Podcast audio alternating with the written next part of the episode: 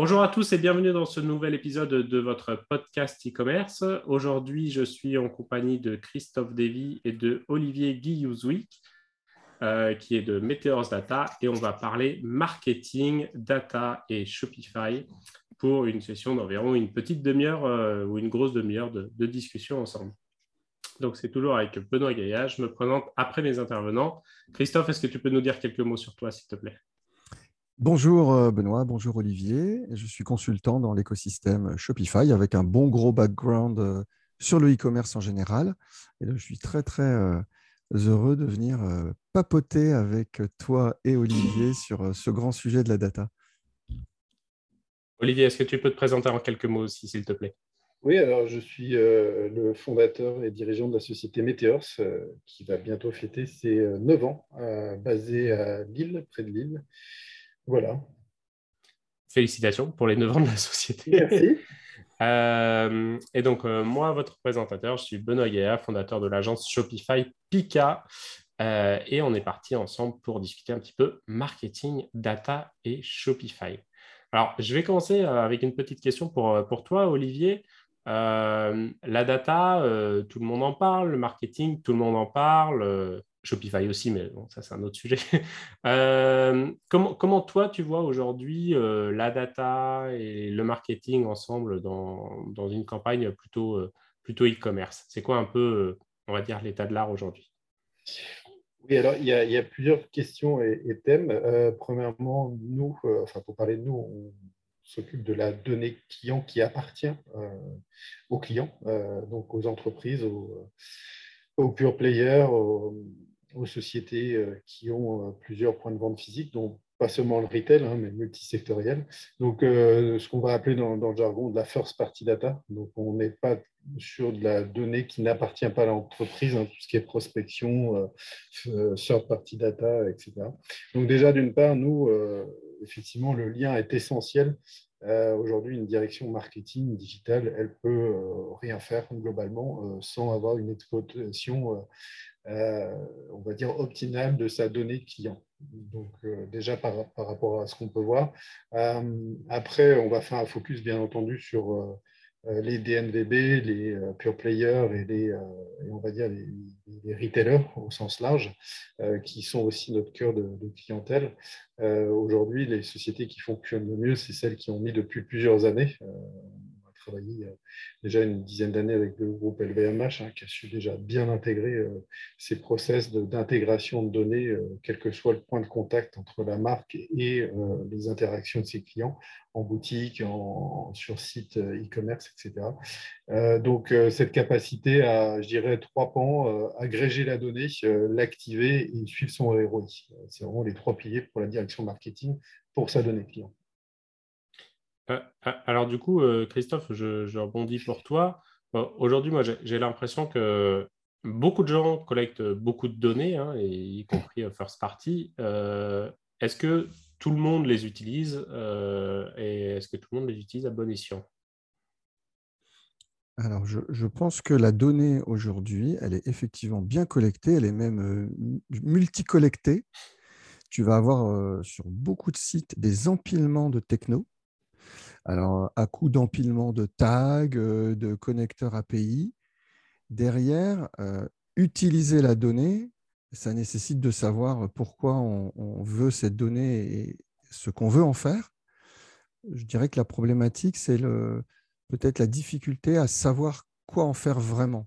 Tu vois, la, euh, la donnée client, on va la collecter, on va faire voilà, quelques petites activations assez simples de relance de, de, panier, puis de relance parce que le client n'a pas été actif depuis un certain temps. Allez, un petit coup de relance sur l'anniversaire si on a l'info. Mais des gens qui vont vraiment plus loin, bah, c'est plus compliqué. Je, pense que ça tient aussi à la maturité, pas simplement de la techno, mais des équipes. Euh, de, ce sont des sujets complexes qui ne sont pas forcément visibles au sein, des entreprises, qui ne sont pas faciles à démontrer. Et donc, du coup, je, je, voilà, je crois qu'il y a, c'est pas faux de dire qu'il euh, y a un petit décalage entre euh, ce qu'on prétend faire et ce qu'on fait réellement dans pas mal de cas. Olivier, est-ce que c'est ton point de vue aussi?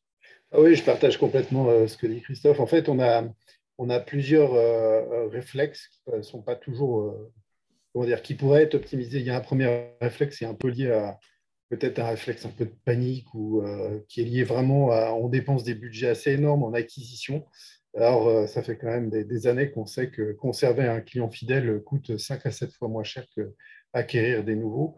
Euh, donc, euh, c'est déjà par rapport à, sa propre stratégie, se concentrer déjà peut-être plus sur l'animation de, clients existants, les faire voilà, les faire euh, évoluer vers du cross-sell ou du upsell. Ça, c'est une première chose. Ensuite, il y a un état de l'art, effectivement, euh, des solutions. Soit on a eu des sociétés en hyper-croissance pendant des années qui ont empilé effectivement des solutions les unes sur les autres et on, a des systèmes d'infos assez vérolés euh, sur le sujet. Soit il y a un manque de temps ou d'organisation, un manque de temps, je dirais même, pour beaucoup d'entreprises où là, là, où le responsable digital CRM euh, s'occupe aussi du trafic, euh, court un peu euh, partout, n'a pas le temps de se poser aussi sur les bonnes solutions. Et puis, soyons clairs, il y a aussi effectivement une différence entre ce qu'on voudrait et, ce qu'on fait. Ouais. Tu penses que c'est un manque de temps, un manque de compétences, un manque de vision globale? C'est quoi un petit peu? D'organisation?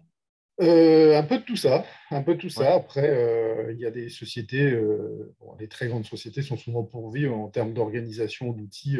Là-dessus, après, c'est plus des problématiques d'agilité. Et puis, mais, mais, voilà, alors un manque de, oui, un manque de temps chez pas mal de, nos clients, on le voit, où il y, a, il y, a, plein de sujets. Alors, ce manque de temps est, est, accéléré par le manque de compétences sur le marché. On ne va pas se le nier là-dessus. Le marché est sous tension euh, surtout euh, sur tous les, tous les métiers du digital et de la data, que ce soit data analyst, euh, gestionnaire de campagne traffic manager. Là, on a, on a, voilà, il, faut, faut vraiment former, accompagner pour avoir les, bonnes équipes. Et puis après, bah, c'est vrai qu'il y a une illisibilité de l'offre marché aussi en termes de solutions, et bien souvent des solutions qui répondent que partiellement à certains enjeux. Et, et ce n'est pas simple pour les annonceurs, les retailers, les pure players de se dire bon, ben, voilà, si, je prends telle solution, est-ce que vraiment je vais avoir toute ma stratégie voilà.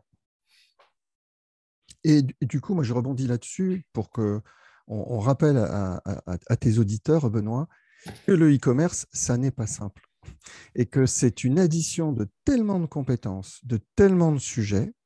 Alors, bien sûr, on peut avoir une approche 80-20, c'est-à-dire aller très vite sur l'essentiel, et l'écosystème dans lequel moi j'évolue, Shopify notamment, le permet. Mais si on veut aller un peu plus loin que les 80%, si on veut aller vers des objectifs beaucoup plus fins, eh bien là, ça va demander une énergie, une compétence, un savoir-faire qui est assez complexe à, acquérir et, qui s'additionne sur tous les sujets qui, forment la chaîne de valeur du e-commerce. Et on, le sait tous maintenant, je pense qu'il y, y, a plus grand monde qui va dire le e-commerce c'est facile, mais c'est pas que c'est facile, c'est que c'est difficile le e-commerce. Je pense que j'ai toujours été d'accord avec toi sur ce point-là. Il euh, n'y a, a pas de débat. J'ai l'impression que la partie euh, data n'a pas l'air euh, beaucoup plus simple non plus. mais quand, je vois un responsable e-commerce euh, classique dans, ses compétences. Il y a déjà beaucoup de, sujets, on va dire, euh, techniques, euh, marketing et tout ça. Est-ce que la data, ça fait pas justement un, nouveau package en plus, voire presque légal, hein, avec le RGPD, évidemment, dont on est un peu obligé de discuter, qui fait que on se retrouve avec justement des, profils qui sont beaucoup trop divers en termes d'écart de, compétences pour trouver des, gens qui sachent tout sur tout. et donc la data peut-être passe au second plan euh, où l'utilisation de la data passe au second plan euh, pour, euh, un peu à cause de ça. Quoi. alors il y, a, il, y a, plusieurs sujets là aussi, je dirais. Il y a le sujet interne et externe, c'est-à-dire internaliser des ressources pour une marque, un retailer, d'une part, ces enjeux organisationnels et d'autre part, choisir les bons prestataires, entre guillemets, dans, ce que tu dis aussi. nous, on y a répondu à notre manière sur la partie RGPD en étant certifié AFNOR. Euh, pour garantir euh, auprès de nos clients de manière quasiment instantanée euh, tous les process, l'hébergement, la traçabilité, l'anonymisation des données. Donc ça, voilà comment on essaye de doter un maximum comme on dit dans, notre jargon au CRM, un, maximum d'irritants et d'onboarder nos clients rapidement sur ces enjeux clients. Moi, j'ai presque envie de dire, aujourd'hui, il faut être, quand on parle, on va dire, de customer centric, ça, commence par là, en fait. C'est euh, quels sont mes objectifs, alors certes euh, financiers, euh, mais ils sont corrélés quand même à l'activité de mes clients. je veux dire, c'est peut-être un, peut un, un, peu altruisme hein, ce que je dis, mais qu'on n'a pas d'activité sans client. donc, quand moi je parle de data, je parle de client en fait. Donc, euh, euh, penser euh, une stratégie sans data, donc sans client, ça paraît un peu saugrenu. maintenant, par rapport à ça, oui, c'est en termes de méthodologie de ressources, il faudrait presque avoir un kit pas, de survie, hein, mais pas loin quand même, de se dire voilà, comment je fais pour avoir mes, mes segments rapidement qui me permettent de connaître voilà, mon chiffre d'affaires. On sait que euh, l'e-commerce, comme le disait Christophe, et je corrobore à 100%, c'est complexe et fragile. Hein. En plus, euh, quand on voit la part d'e-commerce, surtout pour ceux qui sont euh, multi, multicanal, donc comment je fais pour mieux connaître rapidement mes clients et, prendre soin de ceux qui me font peut-être 80% de mon chiffre d'affaires et les faire augmenter encore. Donc la, donnée, pour moi, elle doit être au cœur et au début de la réflexion au global. Pour toi, la, donnée, aujourd'hui, en marketing, elle doit être utilisée plus pour euh, avoir euh, des, meilleures informations, genre des meilleurs tableaux de bord et prendre des meilleures, décisions, ou pour automatiser, par exemple, le, marketing en disant, bah, tiens, les meilleurs clients, on leur envoie un email euh, automatique, si, jamais on devait choisir entre les deux? Alors choisir c'est annoncer, mais là il faut faire les deux en fait. désolé parce que c'est vrai que l'automation marketing, pour l'appeler par son nom, notamment les triggers, abandon de panier, relance inactif, anniversaire, etc. C'est quand même le, cœur du business. Euh, donc ça, il faut même le mettre avant même la, connaissance client. Euh, ça, là-dessus, je n'irai euh, pas sur des, des stratégies extrêmement byzantines. Pour le coup, il faut vraiment activer cette partie automation, cette partie triggers en premier. Euh, ensuite, effectivement, euh, pourquoi? Parce qu'il en va de l'activité tout simplement. Hein. et on voit l'impact sur, moi chez tous mes clients, on voit l'impact d'un trigger. Hein. ça, il n'y a, pas de, a pas photo. Ben, justement, en parlant d'impact, est-ce qu'au final, ce n'est pas un des, un des, soucis? Est-ce qu'il n'y a pas un biais cognitif en se disant, ah, bon, euh, si l'email anniversaire, n'est pas, il pas envoyé, ça ça n'a pas forcément manqué beaucoup de chiffre d'affaires. Est-ce que du coup, on manque pas un peu de... Tant qu'on n'a pas fait euh, cet acte d'automatisation marketing sur, un élément, on a du mal peut-être à avoir le gain potentiel euh, qu'on peut en espérer, non?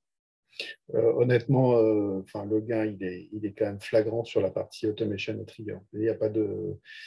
C'est un peu comme le, last click sur d'autres sujets, hein, le retargeting. franchement, le, le trigger, il y a pas de, enfin, pour moi, il n'y a pas de débat. personnellement, faut vraiment, c'est le premier point à mettre en place euh, on, peut faire l'exercice dans l'autre sens. Hein. Euh, qu'est-ce qui se passe si je les enlève Vous verrez.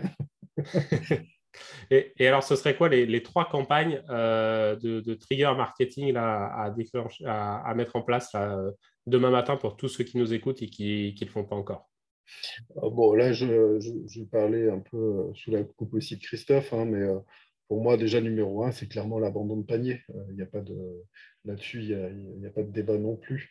Euh, après, euh, on a tous les triggers, bien entendu, transactionnels et, relationnels, mais vraiment, l'abandon de panier, c'est vraiment le numéro un des numéros un. Qu'est-ce que tu en penses, ah. Christophe Abandon de panier, Christophe, qui se configure sur Shopify de façon très simple. Oui, il y a un abandon de panier natif dans Shopify qui peut être envoyé. Le, seul paramétrage que l'on peut mettre en place, c'est le nombre d'heures après euh, l'action du client avant que soit envoyé ce, cet email et on voit directement, euh, il y a un dashboard natif euh, qui a finalement terminé sa vente suite à, un clic sur cet email. Abandon de panier. L'abandon de panier, de toute façon, c'est un rappel. Tiens, au fait, tu avais mis quelque chose dans ton panier, est-ce que tu ne veux pas finir?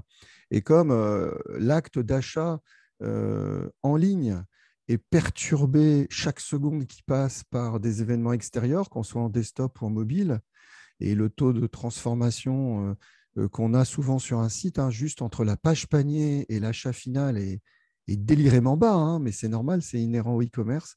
Bah forcément, rappeler le fait à, une personne qu'elle a un truc dans le panier. Ah bah oui, tiens, j'étais en train d'acheter, j'ai été dérangé par mes mômes, par un ami, par une livraison. Ah bah oui, tiens, je vais finir ma vente. Et, oui. Moi, je, suis surpris à chaque fois que je discute avec un marchand euh, euh, à quel point cette, cette fonction de, de relance de panier abandonné, elle, est euh, mal imaginée ou mal comprise. C'est peut-être un peu péjoratif, mais en fait, beaucoup de, marchands avec qui je parle pensent que on va venir déranger le, client en lui forçant un petit peu la main. Et moi, je leur dis, mais en fait, il y a des milliers de raisons pour lesquelles il n'a pas pu finir sa commande, comme tu dis une livraison à la porte, il a été appelé, il a dû aller faire autre chose, il a oublié, sa connexion a coupé, etc., euh, etc. Euh, et en fait, il y a vraiment beaucoup, beaucoup de raisons qui font que la vente va être euh, abandonnée, tout simplement. Et de lui permettre de, relancer ça à un moment plus calme pour lui. je ne parle même pas en mobile, hein, là, j'étais juste en imaginant rien qu'en desktop, mais en mobile, c'est encore pire. Hein. et ben, en fait, on lui permet, on lui offre un service, on lui dit bah non, mais euh, du coup, peut-être que tu n'as pas pu finir. Clique ici et tu vas pouvoir finir en, un, ou deux clics. Euh, on peut avoir une approche un peu, un peu service aussi. Hein. Oui, puis pour avoir euh, travaillé sur les sujets justement de, pression courte aussi et d'attribution, euh, c'est vraiment pas ce sujet qui va déranger le, client. Ce qui va déranger vraiment un client de toutes les études que nous, on a pu faire, euh, c'est effectivement euh, des relances relationnelles inadaptées, un non-respect justement, bah, tout ce qui est du, consentement, etc. c'est vraiment du, du, relationnel inadapté. De toute façon, il faut comparer le dialogue entre une marque et un, consommateur, une consommatrice, comme une relation entre deux personnes. Euh, rappeler à quelqu'un que finalement, il était allé euh, dans telle boutique, mais qu'il a oublié son panier, euh, ça, paraît quand même moins intrusif et dérangeant que ressolliciter en permanence, revenez me voir, j'ai des choses à vous dire. Et globalement, toutes les études qu'on a pu faire sur justement les parcours clients, tout ce qui est attribution, etc., vont dans ce sens-là. Donc, n'hésitez pas à faire des, des relances paniers. Et, c'est très intéressant ce que tu dis. J'aimerais bien que tu, développes un peu sur le fait que euh, des sollicitations euh, commerciales d'une marque, alors que la cible, la personne n'a pas euh, validé son inscription au newsletter, par exemple, ça c'est quelque chose. on, peut évaluer le fait que c'est de plus en plus mal vécu il y a le RGPD qui est là pour nous protéger tous quand on n'a pas donné son consentement. Mais une question que je me pose, moi, concrètement, c'est pour ceux qui ne respectent pas le RGPD, il doit y en avoir deux, trois. Euh, est-ce que ça les pénalise vraiment? Est-ce qu'il y a vraiment un ressenti Est-ce qu'il y a une compréhension aujourd'hui de la clientèle ou des cibles que c'est illégitime? Et est-ce qu'il y a des réactions négatives par rapport à ça? C'est un super sujet euh, sur lequel on travaille depuis euh, un an et demi. Euh, sur effectivement euh, faire pire que mieux finalement. Euh, qu'est-ce que ça veut dire? Ça veut dire que là aussi, on a peut-être pris un peu de panique par les chiffres, etc. Donc on va, on va faire du mail bombing, on va, on va, rappeler les choses. Et, réactiver peut-être des clients de manière inopportune, et ben, c'est très mal vécu. Effectivement, c'est très mal vécu. Euh, nous, c'est tous nos travaux, d'ailleurs, on, a, on a assez fiers, on va faire une publication scientifique sur le sujet, de démontrer à quel point euh, finalement euh, vous ratez non seulement votre cible, mais en plus vous, vous générez de l'irritant et peut-être même du désengagement client parce que vous avez trop sollicité ou mal sollicité. Donc, en dehors même des problématiques RGPD, je pense que parfois il y a plus quand même de problématiques RGPD pour être très franc sur la partie acquisition que sur la partie animation euh, client, euh, base de données euh, CRM, pour voir au quotidien cela. néanmoins, c'est vrai que la, gestion de la pression courbe, vraiment, qui est un élément, qui est un élément clé, peut amener l'inverse de ce qui est attendu. Après, moi, je, vous rejoins évidemment tous les deux là-dessus. on lira avec attention les, peut-être la synthèse de ton étude, peut-être pas toute l'étude entière. Si c'est si, un papier scientifique, ça va peut-être être un peu hors de notre niveau, mais la, synthèse peut-être pas. Euh, moi, moi, je suis toujours euh, effaré par des, par des choses simples qu'on ne voit toujours pas, euh, notamment, ça fait des années qu'on parle de segmentation dans la, dans la newsletter hein, pour segmenter les, groupes clients et tout, et à chaque fois que les gens le font intelligemment, ça marche bien.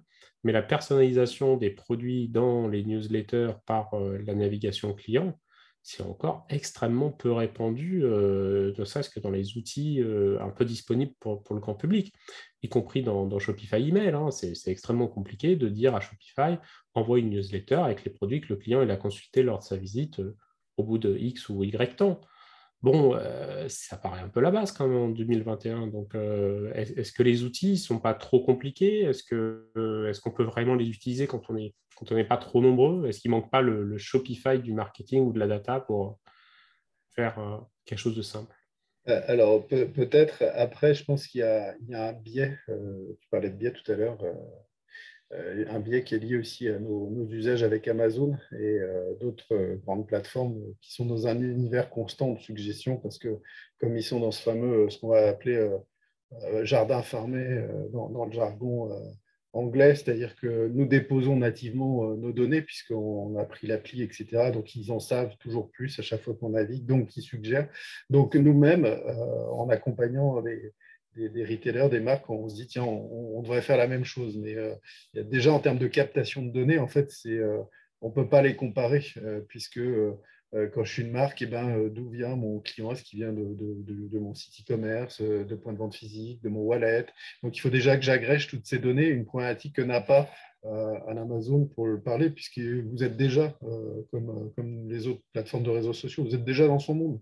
Donc, il récupère, en plus, c'est vous qui, qui, collaborez et quelque part donnez toutes les données.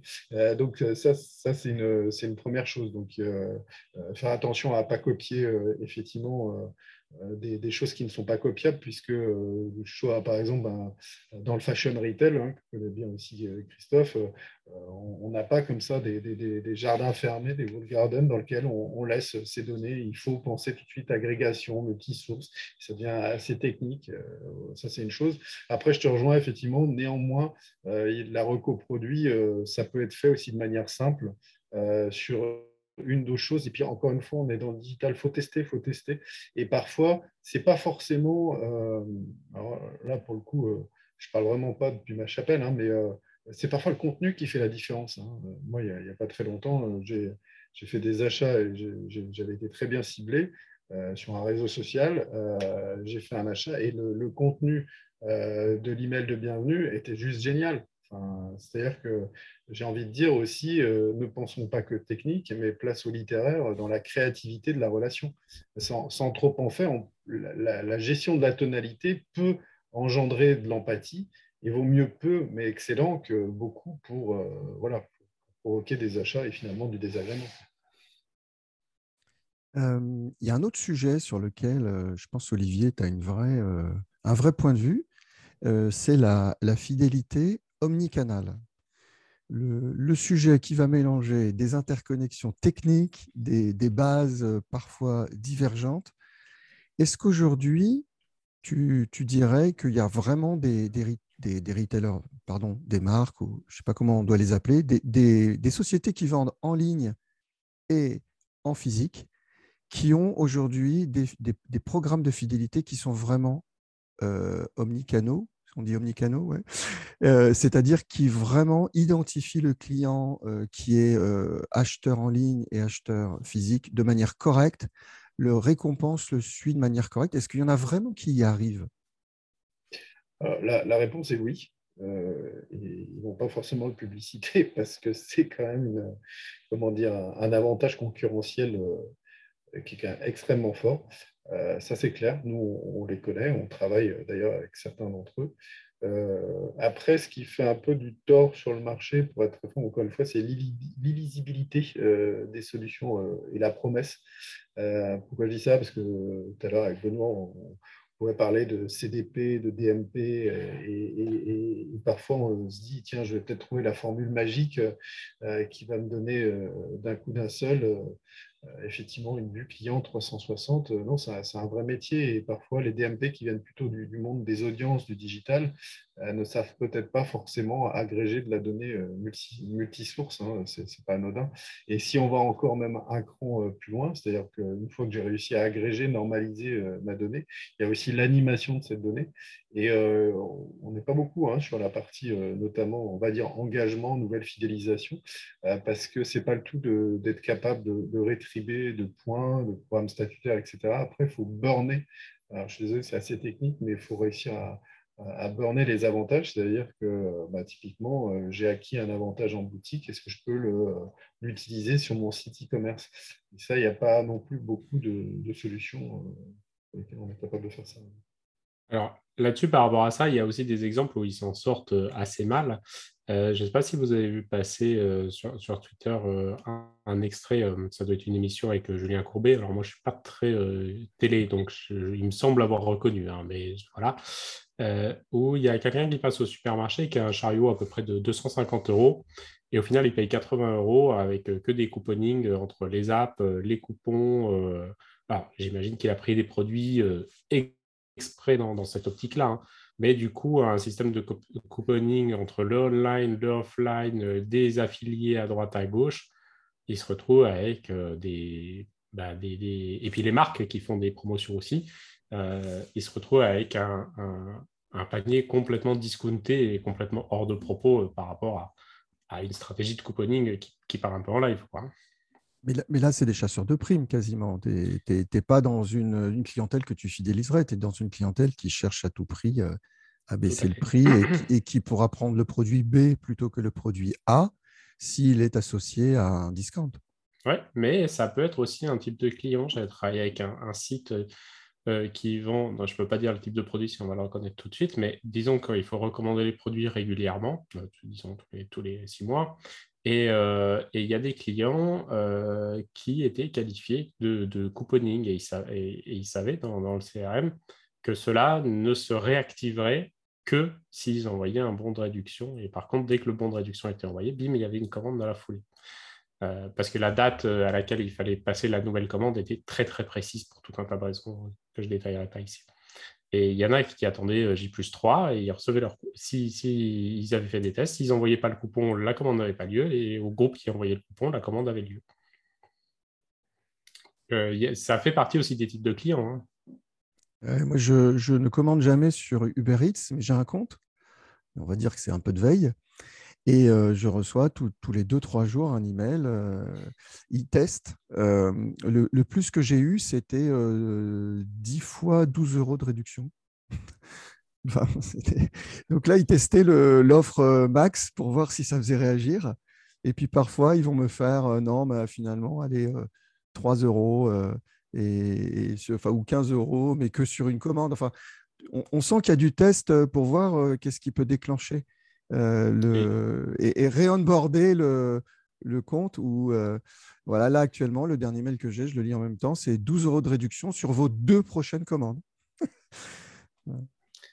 Et alors, du coup, Uber Eats, qui est quand même pas une petite boîte, hein, donc il doit avoir des outils et des, des, structures pour ça. Moi, je reçois parfois deux promos dans la même journée par email. Donc là, ils considèrent, enfin, ça veut dire qu'ils ont une frange de clientèle euh, ou, de, prospects qui ne fonctionnent que par le coupon. Sinon, ils ne commanderont pas, c'est ça en fait. Ah bah, moi, je commande très, très, très souvent avec son coupon. Donc, euh, je ne sais pas pourquoi ils continuent à m'envoyer des coupons. Moi, je suis Ah bah, c'est de la fidélité dans ce cas-là. Là, on n'est plus dans le. Peut-être. Moi, c'est parce que je ne commande pas et donc euh, ils m'ont peut-être identifié comme client coupon, maxi coupon ou je ne sais quoi. Toi, c'est plus de la fidélité. C'est pour te remercier par moment. Ils sont moins généreux c'est dans la fidélité, on est d'accord, Olivier, il y, a, une dimension euh, euh, récompenser le, bon client. Tout n'est pas en faveur du nouveau client qu'on va aller chercher, évidemment. Oui, alors nous, quand on met en place effectivement une stratégie de fidélité, alors tout dépend encore une fois beaucoup de, la marque en elle-même, de sa stratégie et de, sa volonté. C'est-à-dire qu'on a, un damier comme ça avec euh, euh, le tangible immédiat, euh, qui est tout ce qui est effectivement couponing, remise immédiate, qui est là pour dynamiser le chiffre d'affaires dans l'instant T. Hein. Ça, c'est euh, qui limite la relation au long terme. C'est pas qu'on s'en fiche, mais on cherche d'abord, c'est ce, que, ce que vous recevez là, c'est vraiment la croissance. Ensuite, vous avez toujours euh, dans ce fameux damier du, tangible différé. C'est là où on va commencer à avoir les programmes statutaires. C'est euh, là ce qu'on va chercher à avoir, c'est euh, vous faire revenir un maximum. On le retrouve souvent dans les grands magasins avec le système de points. Hein. C'est-à-dire que, pour ne pas les citer, vous avez des grands magasins où un euro égale un point. Au bout de 500 points, vous avez une journée privilège. cette journée-là, bah, vous cagnotez, vous avez 10% qui est de tout ce que vous avez dépensé qui est cagnoté, mais il faut revenir encore une fois pour le dépenser. ça, c'est vraiment le tangible différé. Et après, vous avez plus de l'intangible qu'on va retrouver notamment dans, le luxe, parce que c'est une fidélité qui dit pas son nom, mais du tangible différé. Par exemple, qu'est-ce que je fais avec des clients qui ont tellement d'argent, je ne vais pas leur faire un bon d'achat de 1000 euros, ça les ferait rire, mais je vais les inviter à une soirée d'exception. je vais avoir aussi du tangible immédiat, c'est-à-dire que vous avez même ça dans les parcs Disneyland, hein, c'est du coupe-fil hein, que vous avez déjà utilisé, c'est-à-dire que vous pouvez immédiatement avoir un, un, service. Vous voyez. Nous, on a mis en place un programme de feed avec une très belle marque à, Paris qui a aussi des cafés. Et euh, donc, avec le wallet, vous cumulez à chaque fois que vous achetez un café euh, des points et vous avez euh, un café gratuit. Après, il y a toute une autre gamme, bien entendu, de services autour. Mais vous voyez, par exemple, là, on est dans un levier d'intangibles de, immédiat. Donc, euh, vraiment, sur, le service, ça, se voit tout de suite. Donc, on a vraiment toute cette stratégie avec ces différents leviers. C'est vrai que nous, quand on le voit d'un point de vue utilisateur, utilisateur ah on se dit, bon, bah, il me sollicite et effectivement, j'ai un bon, mais quand c'est comme ça, il faut se dire, bah, tiens, la marque, elle est en train de bah, déjà mieux me connaître. Hein. c'est exactement ça, Christophe. Effectivement, on teste, on teste pour, euh, euh, voilà, réaction. Et puis, et puis j'ai presque envie de dire, tant pis s'il y en a qui vont finir par se désabonner parce que ceux qui vont acheter, bah, en fait, ça va faire croître mon. Euh, ma, base de données et mon chiffre d'affaires. Et puis, il y a ceux qui sont plus sur un temps long parce que de toute façon, l'ADN de la marque euh, fait qu'on ne peut pas être dans euh, la remise immédiate, du bon d'achat, etc. Mais ça, ça se pose vraiment avec le client en fonction de l'ADN de sa marque et de ses objectifs financiers. Euh, je, pour, euh, pour, rebondir sur ce que tu dis, Olivier, euh, j'aimerais partager une opération justement que j'ai découvert sur le site du Palais d'été. Hein. donc, je connaissais bien il y, a, il y, a, quelques années, mais ils, sont partis sur le service aussi pour la fidélisation, comme tu dis. Donc, à partir d'un certain, donc on a un système de paliers. Et à partir, plus tu dépenses, plus tu montes dans les paliers hein, du classique. Mais sur le dernier palier, eh ben, en fait, on a la livraison illimitée et gratuite sans minimum d'achat pendant, pendant un an donc, euh, c'est une sorte de, d'Amazon Prime, mais en version euh, palais d'été. Et je trouvais ça bien parce qu'en fait, euh, ils savent que du coup, ils s'adressent à des gens qui ont déjà dépensé une certaine somme d'argent. Donc, a priori, ils ont des commandes soit très régulières, soit assez élevées. Donc, tout le monde s'y retrouve. Et pourtant, c'est un service. Ça ne réduit pas l'image de marque de, l'entreprise. et c'est bien apprécié parce que les frais de port, ça reste toujours un, frein à, à l'e-commerce. Et donc, ça résout plusieurs problèmes en, un coup. Et, j'ai trouvé que c'était encore assez peu répandu comme, euh, comme stratégie. Euh, oui, alors ça vient effectivement euh, pas mal du, monde du luxe, où on a dû monter des programmes relationnel, pour ne pas dire fidélité, puisqu'il y a un côté un peu très euh, retail alimentaire hein, dans Feed euh, quand, on, parle, alors qu'on est quand même sur des moteurs relationnels d'engagement euh, assez complexes. oui, je suis assez d'accord avec toi, Benoît, ça pourrait être utilisé par beaucoup plus de marques. nous, de toute façon, dans, nos offres, on, on fait de l'onboarding technique et marketing là-dessus pour avoir euh, tout de suite euh, des gains euh, visibles pour les directions générales. Maintenant, il y a un deuxième step qui est encore plus sympa, je dirais, c'est mixer ça aussi avec de la donnée personnelle, c'est-à-dire que je veux, par exemple, atteindre, parce qu'après une analyse de ma base de données, les femmes de 30, 40 ans habitant Paris, ayant aussi ouvert telle newsletter, ayant déjà tel statut, mais ayant aussi posté une interaction sur tel ou tel réseau social. Là, on, passe aussi un cran euh, et, les gains sont phénoménaux quand on commence à être dans, euh, cette stratégie relationnelle, euh, on va dire vraiment omnicanal, même plus multicanal, mais omnicanal.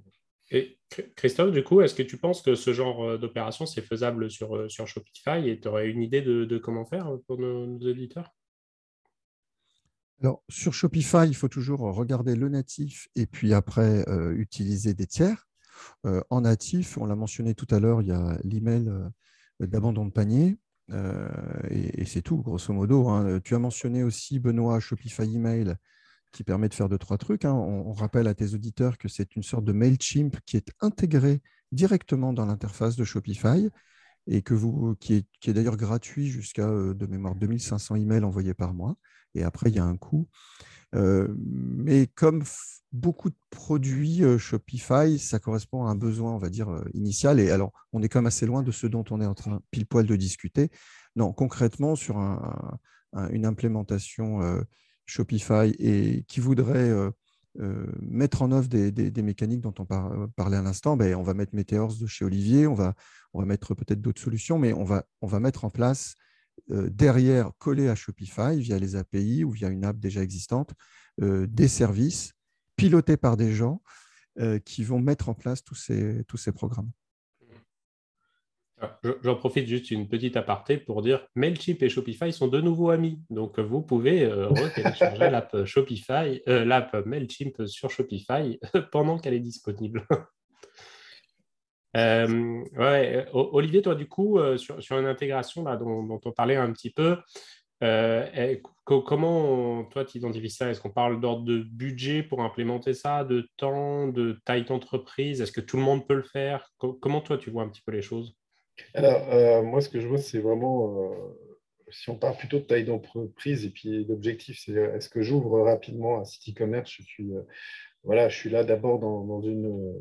Voilà, je, pars de zéro, entre guillemets, from scratch. Donc là, c'est un, peu, différent. On va être sur des sujets d'acquisition, de marque, de vente. Donc, euh, on ne sera pas forcément euh, pertinent à ce moment-là. Et même, j'aurais tendance à dire, euh, mettez en place effectivement tout ce dont on a parlé tout à l'heure sur les triggers. là, il y a des accompagnements qui se font, hein, plutôt en termes de, conseils, d'onboarding, etc. Ensuite, on a, je dirais, deux, autres segments. C'est, je, suis déjà pourvu, on va dire, en termes d'organisation sur, du trafic, du CRM. J'ai envie de passer un step. Euh, donc là, oui, on commence à, intervenir à, ce moment-là. Mais euh, c'est vrai que euh, l'essentiel au début, c'est quand même de vendre en ligne, de se faire connaître. Et, ça, ça passe d'abord par l'automation marketing et ensuite, effectivement, la partie CRM Ok, ok. on, va, on va arriver du coup au bout de notre petite session. Est-ce que euh, vous voulez rajouter quelque chose Un petit mot pour, euh, la fin, Christophe ou Olivier? Eh ben, Écoute, moi, je vais euh, juste dire que je pense que tout ce qu'on vient de dire là, c'est de l'or en barre. Surtout ce qu'a dit Olivier, hein, moins ce que j'ai dit moi. Mais voilà, l'hyper-compétence d'Olivier sur ces sujets-là, je pense que pour les auditeurs du podcast, c'est plein d'infos à creuser, plein de sujets pertinents sur ce grand ce grand fourre-tout qu'est la data client et, les difficultés souvent à l'aborder. Olivier, un petit mot pour la fin? Oui, bah merci beaucoup Christophe. Euh, oui, je pense qu'il faut, euh, il faut vraiment penser euh, ses objectifs et dans quel cadre on, se situe. Est-ce que, je lance une activité? Est-ce que j'ai déjà une activité lancée et je veux optimiser euh, mes coûts? Euh, est-ce que j'ai une activité, j'ai déjà une certaine maturité et euh, je veux aller encore plus loin dans l'automatisation et, la vue client unifiée. voilà, il y, a vraiment différents scénarios et je pense que ça vaut le coup quand même parfois de se prendre une après-midi et, de les dessiner et de ces objectifs. Des solutions, il y en aura toujours. Et, donc, ton approche, c'est euh, faire un premier scénario, puis en faire un deuxième, puis un troisième, une approche un peu itérative? Oui, complètement. complètement. Et, euh, et euh, là, pour le coup, penser vraiment à sa stratégie. Et encore une fois, les, solutions, elles, se trouvent. Après, pas toutes sont équivalentes, mais il y a des solutions, quelle que soit sa taille d'entreprise. je, te, rejoins assez. J'ai l'impression qu'il y, a pas mal de, de marchands, peu importe leur taille, qui sont un peu bloqués par la quantité de données ou par la difficulté technique que ça peut représenter ou par tout un tas de, de complexités, euh, mais que toujours commencer au moins par un premier scénario, puis un deuxième, puis un troisième. En fait, c'est ça une vraie stratégie au final. Euh, c'est ça, parce que le, le, vrai euh, biais, en fait, pour se le dire, hein, on, a, on, a, un peu d'expérience sur le sujet, c'est de confondre stratégie et solution. Et donc, euh, on croit faire bien en se disant, bah, tiens, je vais prendre telle box, ça va m'amener à mon chiffre d'affaires. Et puis, on avait oublié qu'il y avait la partie technique et puis il y a les, fils à tout ça. Non, mais d'abord, euh, tester, tester et puis, euh, et puis, puis bien réallouer les budgets derrière. là, vous n'aurez que des gains à avoir. Ok, eh ben, merci beaucoup. Alors, un, petit récap, c'était euh, Christophe Davy de Shopee Shopa Consulting, Olivier Guy de Meteors Data et Benoît Gaïa de Pika.fr, agence Shopify. Et euh, c'était un petit sujet sur le marketing la data. Un petit peu moins Shopify que, d'habitude, mais euh, je pense que c'était intéressant de, de varier un petit peu le, sujet. N'hésitez pas à nous dire ça dans, les retours et tout ça. Euh, un dernier mot, les, les gars, avant la fin? Oh Merci, c'était un plaisir. oui, merci aussi. Eh ben, merci à vous d'être présent et d'avoir participé. Merci à vous d'avoir écouté le podcast. Et puis, j'aurai du plaisir à vous retrouver la prochaine fois avec encore des nouveaux invités. On a plein de surprises dans les tuyaux. Merci à tous et excellente journée.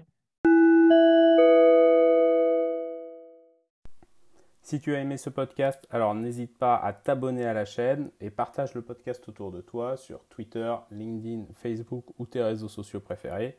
Et rendez-vous à la prochaine fois. Merci.